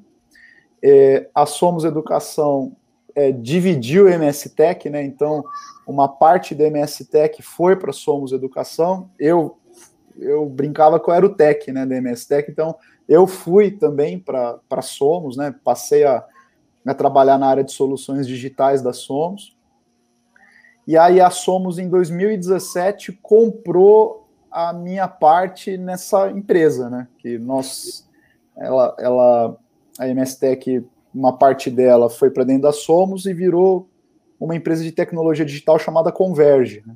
E aí, em 2017, a Somos comprou a minha parte. Eu passei a ser um funcionário da Somos, né? Um diretor de tecnologia lá. E é, nessa época eu, eu, eu, eu fui desafiado a trabalhar numa área comercial que não era muito a minha praia. Eu já estava desde 2005 eu ficava viajando toda semana para São Paulo, enfim, viajando o Brasil inteiro, eu falava, não, chega, eu quero dar um tempo, quero estudar. E eu sempre gostei muito da área de educação. Então, em 2018, eu decidi ah, né, estudar a área de educação e me envolver com projetos de escola, né? Tem a Escola Mais, que é uma escola de tempo integral, que eu, eu, eu sou um sócio minoritário nessa escola. Tem a Escola 8 Bits, então, onde tem escola e tem educação, eu tento me meter. Eu gosto, é uma área que eu, eu, eu gosto demais, né? E a Somos continuou, né? Virou um grande, um, uma grande empresa na área de educação, né? Aqui no Brasil, acho que é uma das maiores, né? E, e essa área de educação mudou muito, né? Porque a tecnologia, né? Você percebe pela nossa conversa aqui, né? Ela era uma coisa muito é, mais empresarial, né? Era uma coisa muito mais especializada, né? E nos últimos 15 anos eh, teve esse fenômeno, né? Da tecnologia ser um negócio de consumo, né? É. Então, né? Eu lembro que dizia muito assim. É, eu tinha que fazer tutorial de introdução para as nossas ferramentas, né? Agora, o WhatsApp não tem tutorial de WhatsApp, né? A pessoa baixa o WhatsApp e usa, baixa o Facebook e usa, né? Você não tem ali um, Aliás, acho que está faltando mesmo um tutorial de uso do Facebook e do WhatsApp por conta das fake news, né? Mas ninguém. Tá, lê aí, manual, aí não é né? nem, o problema não é nem a ferramenta, o problema é, é a cabeça. Está precisando das pessoas terem, é, terem uma, uma, um auxílio psicológico, né? Uma... A tecnologia mudou muito, né? Então, assim, ela saiu lá, né, de um só computador na escola, da diretora, que só o melhor aluno, o mais comportado tinha acesso, né? E hoje a criança, antes de se alfabetizar, ela já tem o celular do pai e da mãe, já está brincando, já está usando a tecnologia mais avançada possível, uma criança já está usando, né? Ô, ô eu não lembro se da outra vez eu falei para vocês, mas meu filho ele se alfabetizou, está se alfabetizando, ele começou a, a, a calcular e ler com celular, autodidata. Não duvido. Aprendizagem, não duvido. aprendizagem ativa a gente só dá um empurrãozinho, incentiva, mas é letra, está escrevendo, é, fazendo cálculo. É impressionante, né? É, tem muita. É, é uma coisa que no, na nossa época era mais difícil, né? As pessoas reclamam muito que tem muita porcaria para se assistir, mas tem muita coisa boa, cara. Tem muita Esse coisa dia, boa. Esses dias eu estava vendo Blaze. O que, que é o Blaze? O Blaze, vocês já viram. O Blaze é, é um, uns personagens que são uns carros. E é corrida, bem, bem é bem ação. Só que dentro do desenho, eles ensinam várias coisas. Tipo assim, tem a ação, né, que a criança gosta, mas eles estão ali ensinando ao mesmo tempo. Achei bem legal, porque é uma linguagem que hoje tem muito mais. Tem um outro também que é muito bom, não sei se já viram, que tem até a, a ex-esposa do Obama. A, como é, é o nome dela? Michelle. Michelle Obama. Ela é, ela é, é a esposa do Obama, né? É que o Obama ela é ex-presidente, né? Ela separou, né? Não, não, ela é, ela é esposa do Obama. Não, Michelle não, não, Obama. Separou. Separou. É, é, é, é uma grande de, de fofoca. Deixa eu entrar aqui. No Deu no Fuxico. Deu no Fuxico, pô. Não, separou. Acho que ela separou mesmo. Acho que ela separou ele. Ela é ex-primeira dama porque ela não é mais a ela primeira, é primeira dama, dama mas ela, ela continua casada com Acabando com o casamento dos outros, cara, em rede nacional. Que eu fiquei curioso. É, ela é ex-primeira dama porque o cara não é mais o presidente, pô. Não, mas vê isso, pô. Só faz a pesquisa aí, descobre pra gente. Vai lá no Fuxico ver. Você é um fofoqueiro, hein, cara. Acabou o mandato do Obama, mas o casamento não, viu? Eu, eu vi que, que teve um problema, acho que separaram, cara. Porra. Ô, Elber, essa tua pesquisa aí. É... Produção, pesquisa essa informação para nós. Como é que é o nome dela mesmo? Qual é o nome dela mesmo? Michelle, é... Michelle Obama. Michelle Obama. Caraca, é o mesmo nome da, da primeira. Cara, a primeira dama do Brasil é a Michelle também, não é? É. Aqui, ó, Barack e Michelle Obama. A cada Michelle tem o. Põe fim em boatos de separação. Ah, confia. É, é, é. Você é um fofoqueiro que fica trazendo aí fake aí, news. É, é, não, vocês falaram? Falaram não, diz aí quem foi, pô. Não, não põe aí na. Escrita aqui no site do ah, Oh, melhor Semana Metrópolis ainda deram um grande beijo em público. É, isso ah, é a mesma ah, fonte aqui. É verdade, 2019, mas aí depois eles. É, depois eles falaram que estavam juntos, né? Ótimo, que bom. Fico feliz. Mas enfim. Pô, enfim. não, amor existe, pô, isso é importante. É, agora, agora estamos na contigo. Olha, é o, fake news ao vivo, mas, ô, ô, ô Igor, você não, não sacou. Eu quis ensinar para as pessoas como é que a gente tem que reagir em relação às fake news, entendeu? Ah, Se bom. alguém contar uma fake news, é na hora, pô. Tem o celular, faz a pesquisa, descobre. Não fica na dúvida, não, não, não entendeu? Não acredita de primeira. A gente tem que. Compartilha, compartilha logo, né? É, se o Igor não, não, critica, a gente combinou, eu e ele. Eu já entrei no meu grupo aqui, já compartilhei com todo mundo que o Barack tinha separado. Eu também, porque entrou é. aqui no grupo. Não, mas enfim, ela tem um programa bem legal, porque é, é, é o Waffle. Waffle e um, uma outra. O Waffle uma... Moti, eu sei, pô. Meu é filho esse? de dois anos adora esse negócio. E é fantástico, Igor. Tu já, já parou para ver?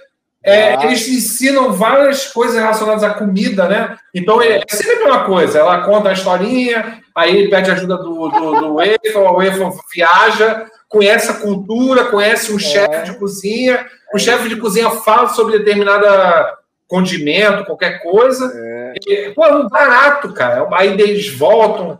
É um, e tem humor, né? Cara, você, você tem ideia, cara. Luna, né? Tem ideia. Também. A Luna, a Luna também. A Luna é, brasileira, é brasileira, né? É um desenho brasileiro. Cara, pra você ter ideia, minha, meu filho tem, fez dois anos de idade, né? E ele adora esse Waffle Moti, né? Eu adoro ele... também, cara. É, não, e é muito legal, o programa é bem legal. E ele começou a falar assim, grandão, pequeno. Ele começou Olha. a distinguir grande e pequeno, porque teve um episódio que não sei o que aconteceu, eu, eu assisti, mas eu não lembro, mas que era assim: é, olha que grande, né?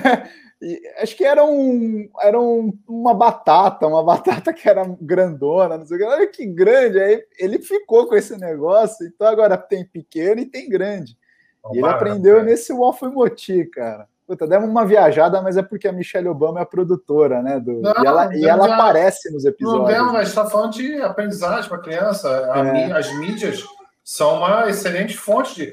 É, é, em determinada época, se tu para pensar, é uma das principais fontes de, não de todas as crianças, mas de uma, um segmento né, que tem acesso e, e, e, e os pais também têm condições de já fazer assinatura, porque é pago, né? Não é, é no canal aberto. É Netflix, é, né? É Netflix. É. Eles estão estudando, estão aprendendo. O Pedro aprende muito. Ah, o, é. o, acho que o Otto, né? O Otto acho que tem idade, o Gustavão pode me, me negar ou não. Ou a Elis, né? Que acho que eles são próximos, mas eles devem ter assistido as dicas de Blue, né? É, uma cachorrinha azul, né? Que, enfim, é um desenho que é nessa linha, né?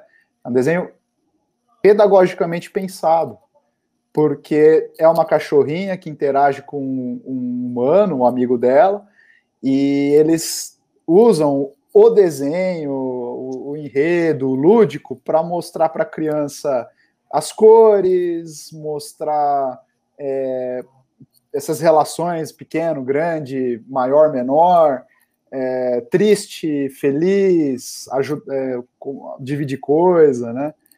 É o incrível mundo de Gumball. Tem é, também Pocoyo nessa linha, tem Pocoyo. Pocoyo. Leandro Dechache, é Dechache? Falou do incrível mundo de. Decache. De, é, incrível mundo de Gundal.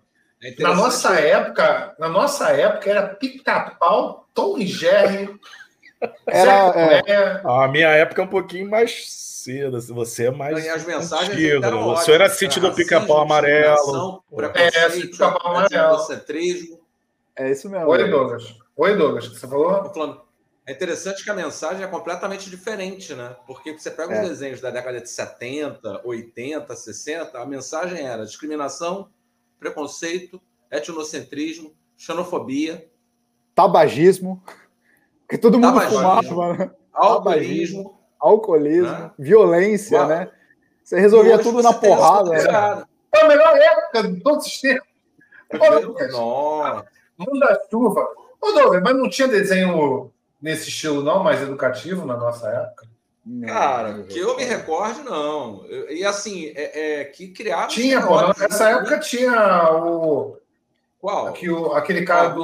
Magu. Tinha o Chaves, pô. Era. Nossa! Olha, senhora. o mais. É, boa, acho que o menos etnocentrista, é, eurocentrista, era. O menos eurocentrista era o Chaves. Acho que era o mais. Né? Olha só, o fato da gente não consumir desenho de qualidade não quer dizer que não existia. Porque, por exemplo, tinha aquele, ó, tinha aquele do que o Tais fazia. É na nossa época, não é? Ele não era mais educativo, esse desenho? Quem? Cientista?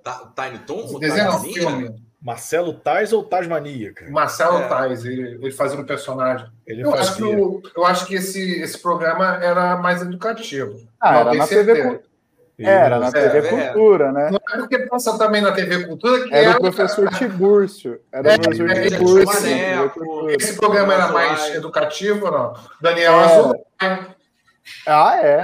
Mas não era desenho, né? Tinha aquele. Tinha um doce para você. Tinha um velho também. Tinha aquele Lupulim Plim, Platopô, um negócio assim. Ó, tá vendo? Já tá começando a ver, tá ouvindo aí. Negócio, um negócio bem novo. Tinha o show da Xuxa. O show da Xuxa não. não o show da Xuxa era.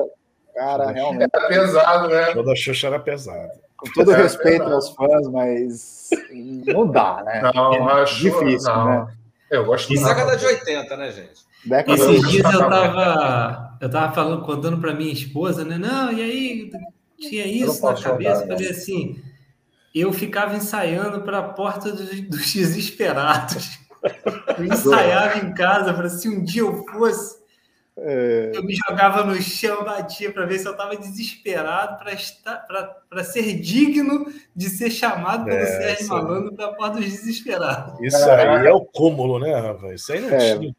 Isso ah, hoje se, treina, hoje se treina em casa para ir para o BBB. Hoje se treina para ir para o BBB.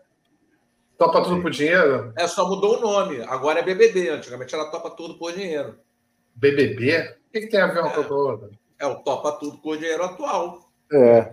Só que seria, no caso, acho que o topa tudo por like e compartilhamento, é, hum. alguma coisa assim. É Mas o Douglas, acho que ele pegou um negócio assim que é, eu, eu até, é, enfim, acredito que é, essa é uma grande é um grande, um, um, um grande conflito de geração.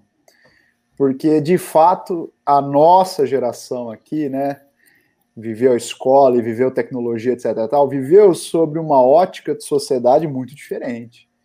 Que tudo isso era normalizado, né? A, ou seja, né, era normalizada uma, uma superioridade auto-atribuída de uma determinada classe da sociedade sobre as demais. E o jogo era esse, né? Hoje, é, de fato, né, existe a crítica a isso, né? Então, imagina, se eu colocar meu filho com dois anos de idade para assistir determinados desenhos, né? É evidente que depois de assistir, eu, eu preciso passar um filtro no menino, né? De dizer, olha, isso aqui é racismo, olha, isso aqui é, é misoginia, né? Não se trata tua mãe desse jeito, né? Tem que ter Ô, Daniel, respeito. Eu vou, eu, eu vou te fazer uma pergunta que é o que eu estava falando mais ou menos anteriormente. Não é que porque a gente consumia isso que não havia essas críticas. É, eu, eu penso que nós mudamos de lado. Porque eu me lembro que essa mudança surgiu em mim, porque, assim, eu tinha essa visão de mundo, sabe? É, é, era isso na minha cabeça. E aí, conforme eu fui, é, voltei porque eu fiquei muito tempo sem estudar, eu tive filho cedo, 19 anos, vocês todos praticamente emendaram, né? Colégio e faculdade e tal. Uhum. É, o Douglas também não, né? Eu e o Douglas não. Eu e o Douglas a gente parou de estudar e foi voltar anos depois. A gente até trabalhava junto.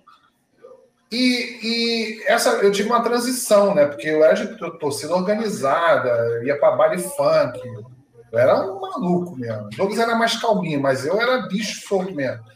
E eu fui é, mudando. Comecei a enxergar coisas que eu não enxergava através da leitura.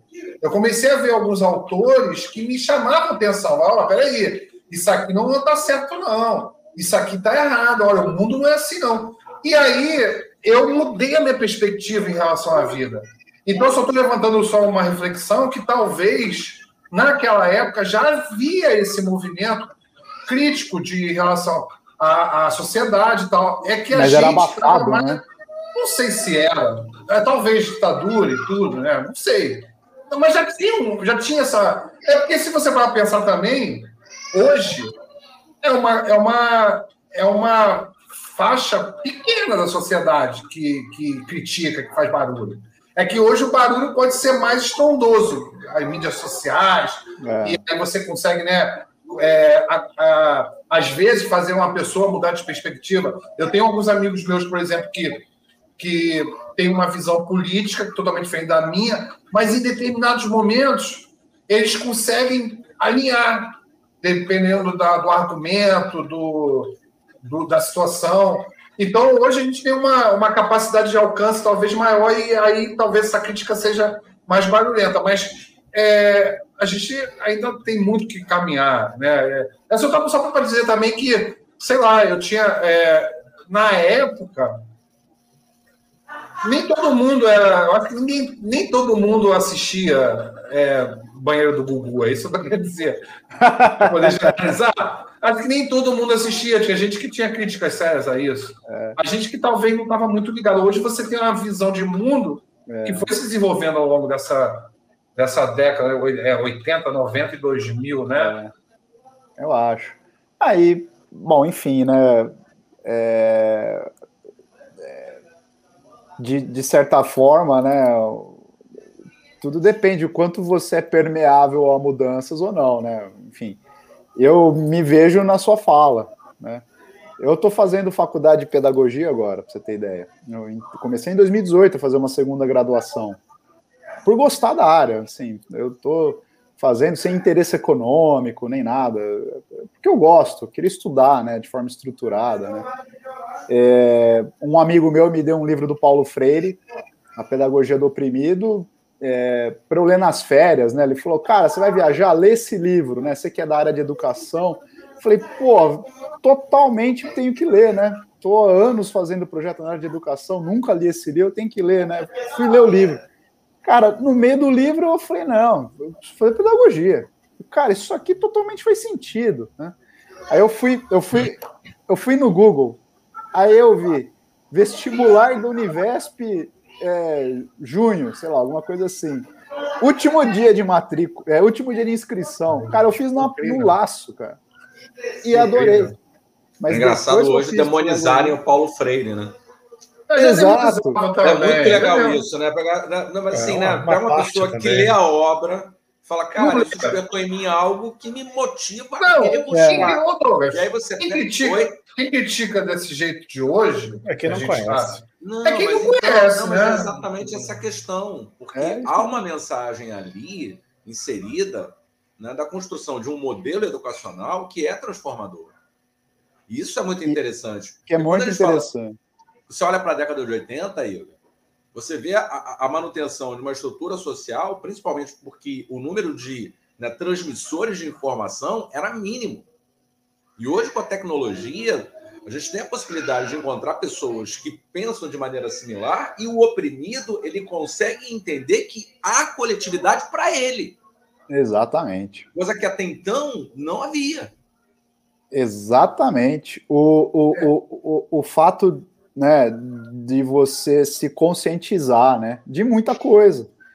Né? Eu acho que essa, essa, essa virada, né, eu, eu tive, assim, é uma anedota, né, é um negócio que aconteceu comigo, mas, assim, é, eu sempre fui o cara do churrasco na família, né, eu, eu que escolhi a carne, eu que fazia o corte, é, às vezes eu errava porque eu estava experimentando, mas geralmente era comigo o assunto churrasqueira, né, até que a minha esposa, em 2016, se eu não me engano, ou 2015, ela leu um artigo que ela achou interessante e o artigo desafiava a ficar uma semana sem comer carne. Né? Ela ficou essa uma semana sem comer carne. Eu achei engraçadinho na época, né? mas ela não só é, é, se sentiu bem, como ela decidiu não mais comer carne. Né? E eu achava aquilo um ultraje. Eu achava aquilo um ultraje. Eu falei, eu não vou deixar de comer carne só porque você parou de comer carne. Ela virava para mim e falava, mas eu já te pedi para você parar de comer carne? Você que está com medo. Você está com medo do quê? Né? Eu nunca te pedi para parar de comer carne? Pode comer. Né?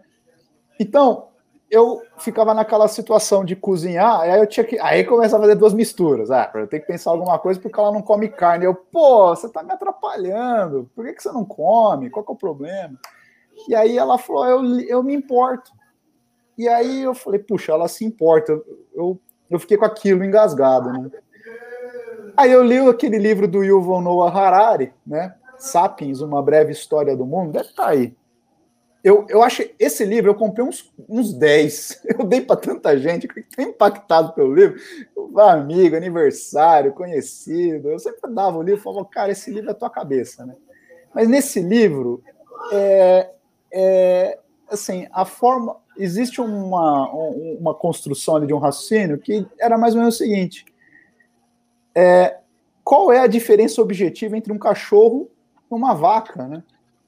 Porque aí na Índia a relação de respeito e carinho que se tem pela, pelas vacas é, é similar à relação de carinho e respeito que nós temos com os pets aqui no Ocidente, né? Cara, quando eu li aquilo, eu falei: não, não, não, não dá mais, não dá mais. Eu adoro pássaros, sempre adorei, gosto de ver, visualizar pássaros. Eu não posso comer frango, né? Porque é, isso, isso começou a gerar em mim um, um conflito. Aí eu virei para minha esposa e falei assim: eu te entendo, mas eu vou continuar comendo carne. Até que veio um exame de colesterol extremamente alto. Eu falei: não, quer saber de uma coisa? Eu vou tentar parar de comer carne tá tudo conspirando contra. Aí eu fiquei desafio uma semana sem comer carne e depois eu vi que eu estava já duas semanas sem comer carne. Quando eu me dei por conta, eu não estava mais comendo carne. Eu falei assim, gente, foi muito fácil, foi muito fácil, eu não, não precisava, né? Quer dizer, eventualmente comia um, um, um, alguma coisa de carne se não houvesse opção, até que eu comecei a parar parar para me conscientizar a respeito da, da onde vem a carne, da onde vem o leite, da onde vem. Pô, eu não vou mais comprar carne do Joesley Batista, que estava lá naquele episódio com o Michel Temer, né? Gravou o Michel Temer, aí naquele dia saiu, foi divulgado o áudio, a bolsa despencou. Confesso que naquele dia eu, eu perdi dinheiro. Acabou. Eu falei assim: quer saber? Faz mal para minha saúde, eu não acho eticamente correto, é, faz, tá desmatando a natureza. Pô, e ainda tô dando dinheiro para um camarada aí, né? Metido no, no, no, no, tá no âmago da corrupção, bolsa caiu, não sei o quê. Eu não tenho mais por que comer carne. Então, naquele dia, 17 de maio de 2017, eu lembro porque foi conhecido no mercado financeiro como Joesley Day, né? O dia que ele gravou Michel Temer, né? E virou e acabou ali o governo, acabou ali o governo Temer, né? O Brasil está numa crise profunda e não se recupera e aquele dia foi um marco, né? Eu tomei uma decisão consciente, motivada, tranquila e serena de não comer mais carne. Aquele foi o último dia que eu coloquei um pedaço de proteína animal na boca. Não me arrependo, estou super bem. Meu colesterol baixou, caso alguém queira saber. Né? Mas isso foi o que, em mim, Ricardo, foi a, a, virada de chave. Eu falei, não, quais são as outras coisas que eu também não abria mão, era impermeável, né? Das muitas que eu ainda sou, né? Evidentemente, não estou aqui me santificando, pelo contrário, né? Mas eu me via eu me vi, né, como também um cara que era misógino, como um cara que era machista, era homofóbico, não no sentido de querer o mal de alguém, mas no sentido de usar mal as palavras, de compreender é mal as né? ideias. Estrutural. Agora, é, eu, eu, eu, eu, o, que me, o que me chama a atenção nesses autores da teoria crítica é justamente essa, essa visão, essa visão não, né? Essa constatação de que o homem é um agente modificador da sua realidade. É, é, é deixar de ser um cara passivo, porque isso que você está falando é como se eu fizesse, tipo assim, não me interessava essa mudança, né? Tipo, eu, eu, tô, na, eu tô na onda, eu tô indo, tô, tô na maré, eu tô na, na correnteza, eu não me isso tudo, essa reflexão que você fez é, é todo um conceito de pensamento crítico. Você fez um é. raciocínio para poder refletir sobre a realidade e acabou é, modificando ela. E isso é o que é, isso é que eu destacaria mais, mais do que o, o que o Douglas falou, por exemplo, né, no sentido, mas é essa visão de a gente é, dono da sua é, dono da construção da realidade, uma, uma sociedade melhor e tentar, né? Vou até te falar uma coisa aqui, compartilhar com todo mundo que tá ouvindo, tal, que eu falei para um amigo meu esses dias atrás aí. E foi tema de uma live aqui da Escola 8 Bits, se eu não me engano, uma das primeiras lives. Quem tiver curiosidade, entra lá no nosso canal e assiste. Autonomia. Autonomia. Quando eu tomei algumas decisões, eu tomei essas decisões de forma autônoma. Não teve um agente externo me influenciando, não teve um agente externo me conduzindo, ou um agente externo é, é, é, é tirando a minha capacidade de pensar desse jeito. Eu, eu sempre cheguei a essa conclusão sozinha, de forma crítica, critiquei o que eu era, critiquei o que eu fazia, mas de forma consciente, né, aos poucos, serena, para dizer o seguinte: olha, muito legal essa propaganda de gente feliz, bronzeada, na beira da piscina, comendo churrasco, tomando cerveja, compre cerveja, coma carne, né? Muito legal. A vida inteira. Mas hoje eu entendo que isso é uma visão de mundo que não é a única. Tem várias outras, e eu vou ser permeável a essas outras, porque tem benefícios e tem vantagens, né? Eu posso tirar proveito dessas outras visões de mundo no caso, exemplo, exemplo aqui né, do churrasco, né, eu posso tirar exemplo dessas outras visões de mundo, tirar vantagem dessas outras visões de mundo, já que muita gente tirou vantagem de mim quando eu simplesmente aceitei essas visões de mundo. Acabei com meu colesterol, acho que querendo ou não, meu dinheiro ajudou a desmatar um monte de floresta que estava intocada e era terra pública, foi grilada, né? É, tudo porque era uma visão de mundo que eu comprava e achava aquilo normal, né? Natural. Aí hoje a gente faz churrasco normal aqui em casa. Tem também, quem quer, tem carne, mas quem quer vai ter os legumes grelhados. E aí, como todo mundo já deve ter vivido isso na sua vida pessoal, né? A primeira comida que acaba é a vegetariana. A primeira comida que acaba é a vegetariana. É. Ah, cadê aquela aquele, aquela fatia de berinjela com, com, com alho e tomate? É a primeira que acaba. né? As pessoas gostam, né? Quer dizer, é, é, alimento do mesmo jeito, né? Então, ah, não, se, se for para fazer churrasco com legume, nem, nem acende a fogueira. Não, assim, é tão bom quanto o outro, né? Você tem que estar tá permeável, né? E aí isso é autonomia, né? Porque eu comecei a, a, conduzir minha vida a partir daquilo que eu entendo que é melhor e vai ser mais proveitoso, vantajoso para os meus referenciais de mundo, né? Isso é autonomia, né? Aliás, autonomia, né? A educação hoje, a ideia da escola hoje é desenvolver justamente isso, né? Autonomia nas crianças, né? Que elas sejam capazes de tomar as decisões por si próprias, né? É, e... o, o, Pedro aprender é, matemática foi. É, a autonomia é um, é um elemento da, da motivação, né? Talvez seja um dos é. elementos mais estudados. E aprender é, de maneiras diferentes também, né? Que a gente só está pensando quando a gente está falando de aprender que você tem que estar tá dentro de uma escola, que você tem que estar tá lendo aquele livro que te, que te indicaram. Mas você pode aprender um monte de coisa fazendo um artesanal aí, na, um artesanato na sua na sua casa, você pode arrumar os seus livros, você pode aprender matemática, você lendo um jornal, você consegue ver uma reportagem, um jornal antigo, você consegue remeter algum assunto que é interessante você estudar para você contextualizar o que está rolando hoje. Jogando. Então existem um monte de. Jogando, fala jogando, Albert. Fala jogando. jogando. Não, jogando é interessante, até para você construir um jogo, cara. Quanto você tem que estudar é. para você construir um jogo? Quanto que você tem que trabalhar com essas coisas de, de, de, disciplinas de uma escola, né? Que você acha chato, mas você, como eu, tive assim, poxa, eu comecei a gostar de história porque eu tava vendo um monte de gente falar de política, não entendia muita coisa. Eu falei, cara, falta um gap aqui na minha vida que eu é não aprendi direito e agora eu tô sentindo necessidade. Então, vou correr atrás disso.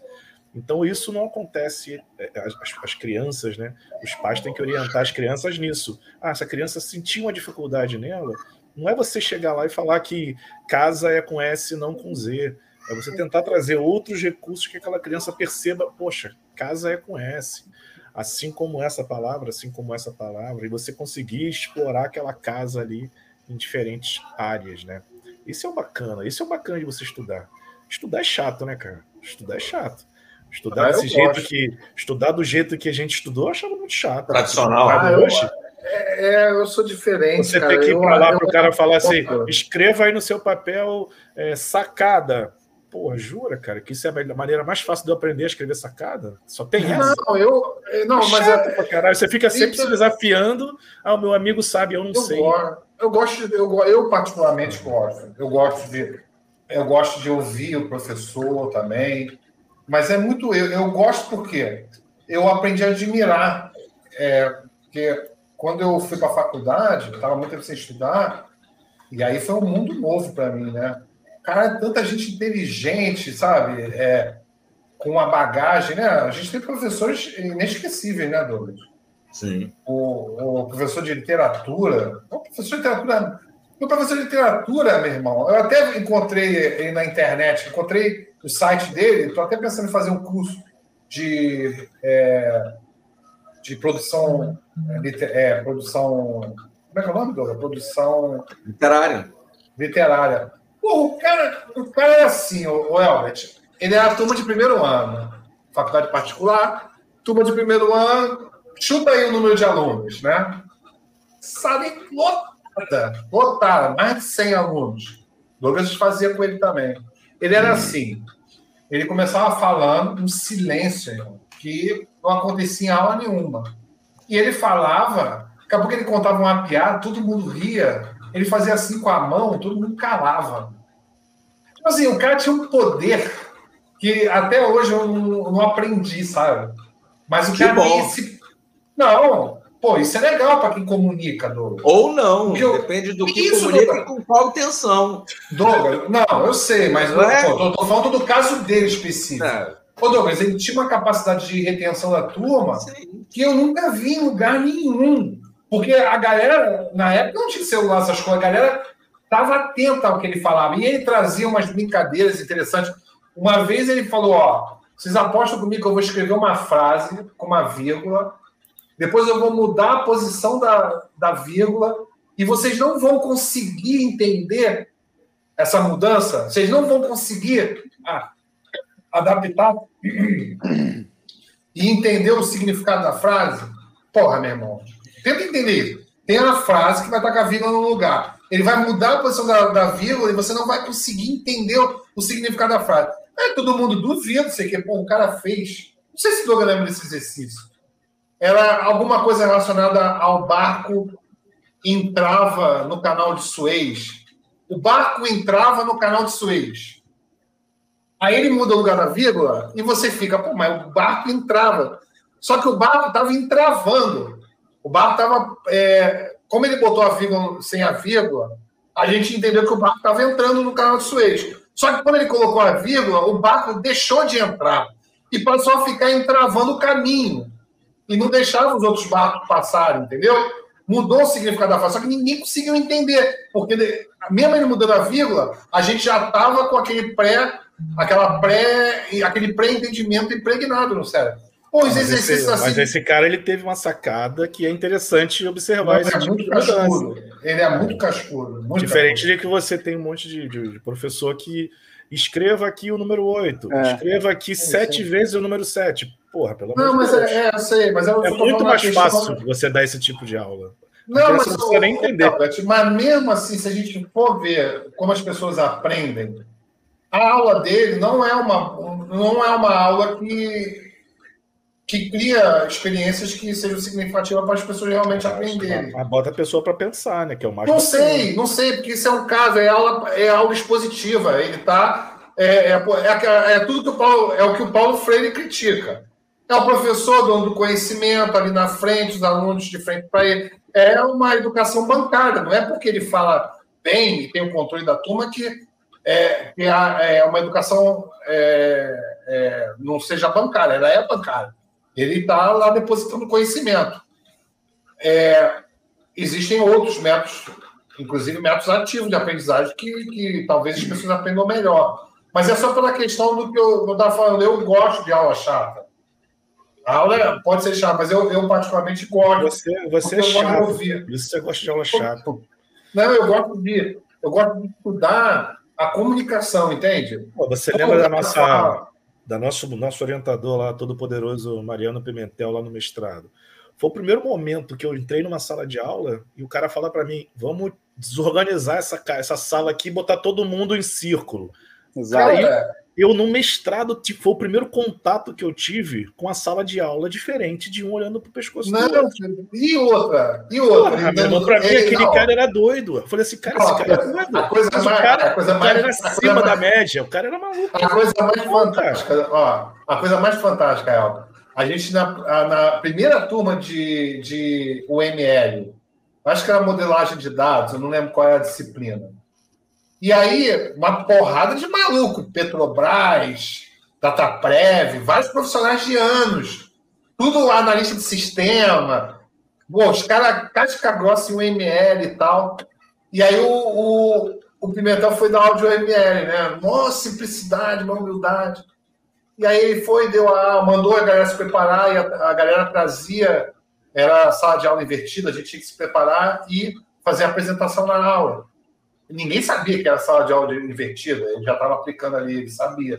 E a gente está lá, de repente, a aula de mestrado, né? Que até eu falo isso, né? A gente só vai ter acesso a, a boa aprendizagem é na, a partir da pós-graduação, que é quando a gente vai passar a dar aula, que é a melhor forma de aprender, né? Porque você tem que ensinar alguém. É mais, é mais de repente, é mais do que você resolver um problema. Você está, além de resolver, tem, tem que ensinar as pessoas a resolver. Mas, enfim, ele chegava e botava em causa o tempo todo a UML. Toda hora ele criticava, e aí ele falava: será que está certo? Ele gerava aquela discussão, e aí, em determinado momento, a turma começou a questionar o conhecimento dele. Porque os caras eram impregnados do ML, sabe que o ML era receita de, tipo assim, era a lei, era a bíblia né, do desenvolvimento de software. Os caras não imaginavam no, no, no, no, movimento ágil, não tinha essa, essa noção. Os caras estavam muito presos àquela cotidiano desde essa é, profissional, né? E ele começou a questionar, uhum. e aí, a galera, os caras começaram a discutir, não, tu tá errado, não sei o quê. E ele, numa tranquilidade, porra, meu irmão, aí eu fui ver, cara, o cara fez doutorado, ele estudou aquilo pra caramba, meu irmão. Ele tinha a capacidade de estar tá criticando algo que a galera não tinha noção, sabe? Eu vi vários momentos do Pimentel ah, Aquele cara ali, eu, quando eu entrei no mestrado, exatamente, quando eu entrei no mestrado, só, hoje, hoje, tava, hoje mesmo eu estava conversando com uma amiga nossa da época do mestrado também. Ela falou: Albert, surtei depois do doutorado e tô indo para o mercado de novo porque eu não aguento mais o mundo acadêmico. Tô dando aula ali e aqui, mas eu surtei. E aí, cara, quando eu entrei no mestrado, eu entrei no mestrado para ganhar o título de mestre e sair para dar aula. Esse foi o meu objetivo. Eu não tinha outro objetivo. Eu não queria viver na academia. Eu sempre discuto muito a relação academia e mercado. Eu sempre fui um cara de mercado.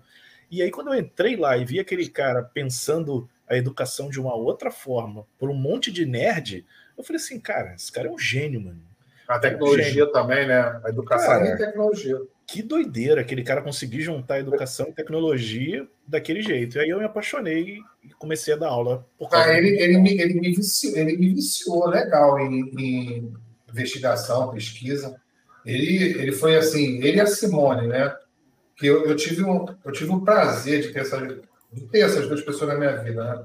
O Pimentel foi meu orientador e, e ele me, me ajudou muito a Assim, é, eu tenho uma história engraçada com ele. Eu fui trabalhar com ele na SEAD, Coordenação de Educação à Distância. Ele me chamou para ser bolseiro quando eu entrei, bolsista, né? E aí eu comecei lá e tinha uma colega, Carla, que não passou no mestrado, mas que ia tentar o ano, o ano é, seguinte. Só que a gente, a gente era curioso, que a gente ia para reunião com ele e tinha maior medo, né?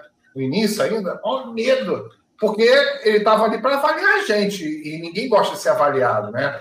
A gente se sente nu. E eu me lembro que eu ia para reunião com ele, mas aí isso é a malandragem da vida, né? A vida me ensinou isso. Eu ia para a reunião dele, a primeira reunião eu fico com muito medo, aí eu já comecei a sacar ele. Pô, o cara, o que, que o cara faz? Ele manda, ele, eu fiz o meu trabalho, ele fica perguntando o que eu fiz e vai fazendo com que eu reflita e vai melhorando o que eu fiz. Eu percebi o processo, né?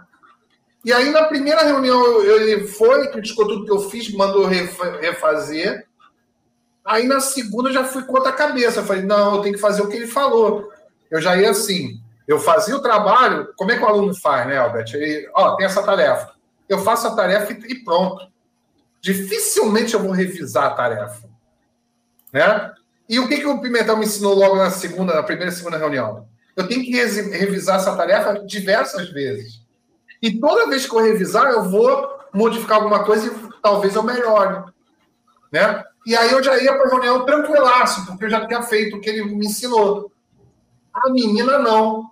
A menina achava que ele, ele ficava de implicância. E eu falava para ela, cara, você está entrando. E é, é, curioso que isso é uma teoria de motivação, né? É, é atribuição causal. Você, quando acontece alguma coisa, você tenta atribuir aquele acontecimento. Muitas vezes o aluno ele coloca é, problemas que ele tem, por exemplo, tirou uma nota baixa. Ele atribui essa nota baixa a um agente externo dele. Isso é péssimo para a motivação, porque para ele, ele não tem o poder de mudar aquilo. Então, por exemplo, eu tiro a nota baixa e falo que o professor não gosta de mim, por isso que eu tirei a nota baixa. Pô, o que, que eu posso fazer em relação a isso? Muito pouco. Agora, se eu tirar nota baixa e falar assim, não, eu não estudei o suficiente, eu tenho que estudar mais, você pega a responsabilidade para você, isso é motivador. E aí, isso é legal porque eu vi acontecer e eu só fui entender anos depois. Que era justamente isso. Porque quando você. É, é, é, aí já é uma outra teoria da motivação, que se você é, é se você não se sentir motivado, você pode chegar a ter raiva da situação. Então, tipo assim, tem muito aluno que tem ódio do professor porque, na verdade, ele está desmotivado.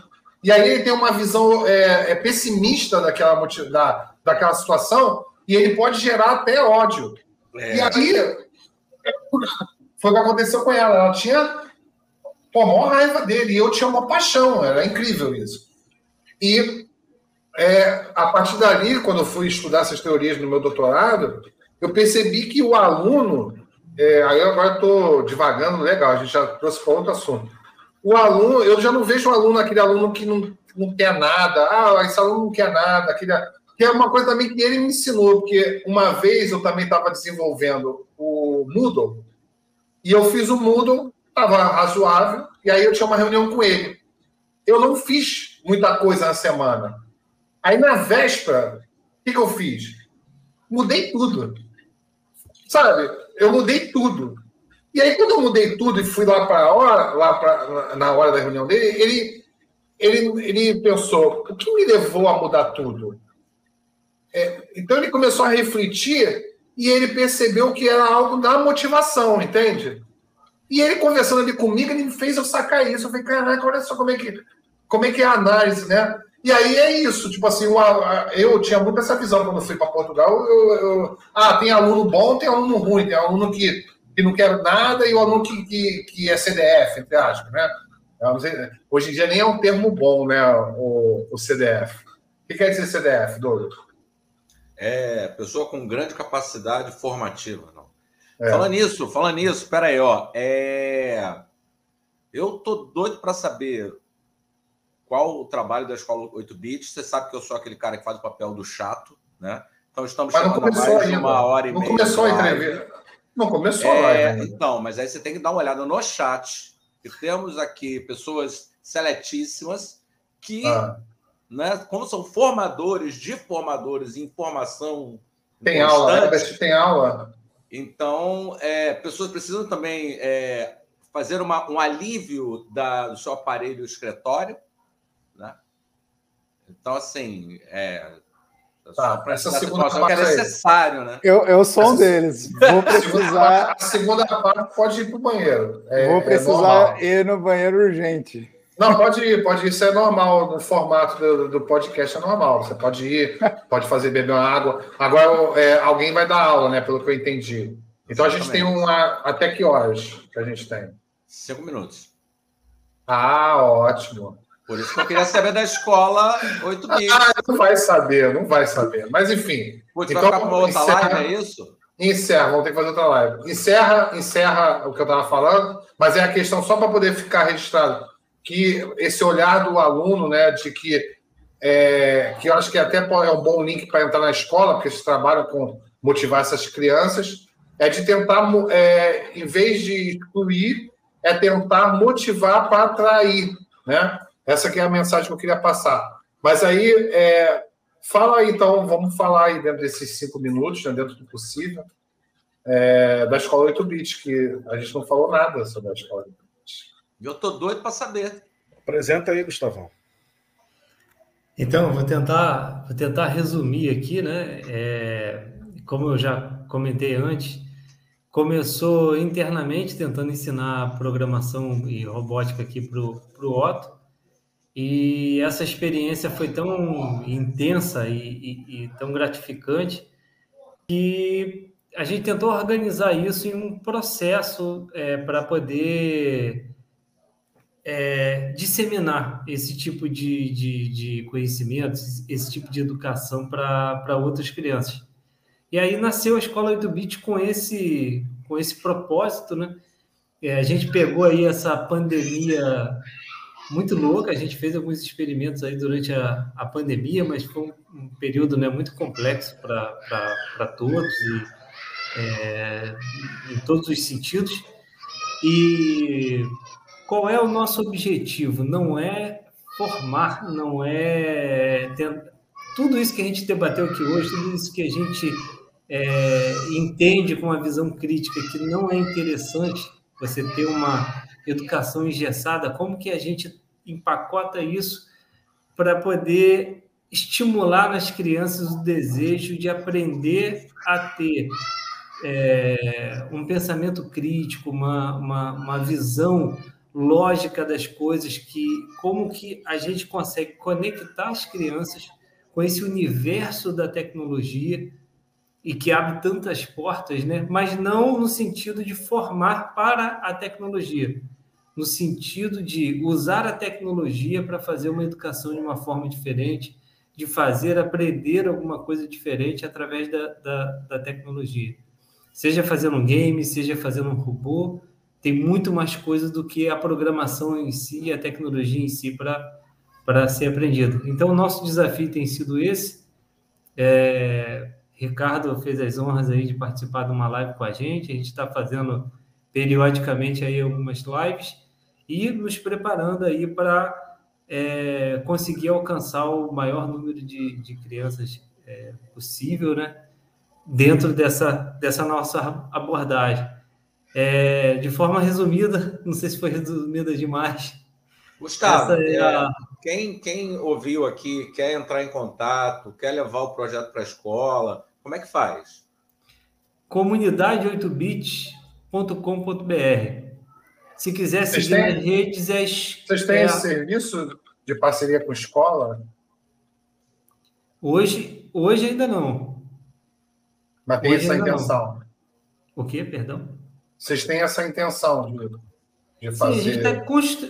tá construindo ainda, fazendo uma série de experimentações para ver o que, que, que, se. Como que isso fica melhor aplicado, né? E, e aí vai render papo para caramba de é, o objetivo hoje das escolas, como que se encaixa, é, se um novo modelo de escola tem que existir, isso dá um papo bem, bem longo, mas hoje não. Hoje a gente está fazendo experimentações é, diretas, é, nós com, com, com, alunos, e hoje, hoje a gente não tem é, parceria com, com escolas. Algumas escolas já nos procuraram, a gente já trocou muitas ideias, o IGA aí vem do, toda a bagagem aí da área de educação, mas hoje ainda não. A gente não tem uma parceria direta, direta com escola. E das redes sociais, se alguém quiser conhecer um pouquinho melhor do trabalho, é arroba Escola 8-Bit, tanto no Facebook quanto no, no, no, no Instagram. Muito bacana, porque quando o, o Elbert ele, ele definiu, né, para mim, o papel do programador, meu lado filosófico veio à tona. E aí eu comecei a ver o programador como um gestor de existências. Saca? Sim, eu achei isso muito legal. Não, não, peraí, peraí, Douglas. O que é um gestor? Bom, se você deixar eu falar, eu vou explicar. O que, é isso? Não, achei que você não ia falar. Fala não, o que, que o é gestor. É. Não, gestor. o gestor é aquele cara que é um grande administrador. E para você administrar qualquer coisa, você tem que ter ouvido para escutar problemas. Mas o gestor e de quê? Só consegue. Um gestor, o, né, o que eu entendi do Elbert trazendo né, do conceito de qual seria o papel de um programador, ele está ali para encontrar o problema. Né, o problema ah, que existe Não, resolver. no mundo resolver material. o problema. É. Então, esse é. gestor é. Né, é um gestor de existências, porque, na verdade, primeiro ele tem que ser capaz de dar conta da própria existência para que ele possa criar qualquer coisa, saca? E você levar esse olhar para a escola, né, de um sujeito que vai ali para ver o problema não com olhos negativos, mas com olhos positivos de intervenção, de transformação, de construção, é algo muito legal. É, é, é, ter um olhar positivo diante da adversidade. Sacou? E isso, assim, eu fiquei encantado. Por isso que eu quis dar uma é filosofada, que eu achei muito legal. Isso é bonito, isso é bonito, viu? É, eu tem que ter filósofo, um olhar... né, velho? Aula de filosofia. Não, não, tem, que tem que ter um olhar. Não, peraí, fala de novo. Tem que ter um olhar só otimista. Sai uma vez, só sai uma vez. Caraca, isso é muito bonito, porque realmente né, você tem um problema e tem que resolver esse problema. E aí você poderia se entregar a esse problema e falar, não, não vou resolver. O programador, né, na teoria, e às vezes na prática, ele vai pegar esse problema e vai ser otimista para poder resolver ele através do código, né? Foi exatamente a sensação que eu tive com o Albert falando assim. Interessante, Douglas. Encantado, achei muito bacana mesmo. É, eu também fiquei encantado com a tua reflexão, muito filosófica. É, mas acho que é isso mesmo. A ideia do projeto sempre foi a de mostrar que é, é, a tecnologia ela não é uma coisa distante, a tecnologia no sentido do seu desenvolvimento, né? Desenvolvimento de software ou robótica não é uma coisa distante é, das pessoas, pelo contrário, né? A gente procura na escola 8 bits por meio é, de conteúdos muito acessíveis, conteúdos bem didatizados, né? É, mostrar que é fácil você começar a programar, é fácil você começar a estruturar né, de forma lógica os problemas em torno de buscar a resolução deles, né? E é muito nessa linha da construção da autonomia. Acho que o Douglas colocou é, de uma forma filosófica aquilo que a gente coloca pedagogicamente como a ideia de desenvolver o protagonismo do aluno, né? É mostrar para o aluno que ele tem é, competências, né? Que quando devidamente articuladas, ele é capaz de propor soluções e de executar as soluções que ele propõe, né?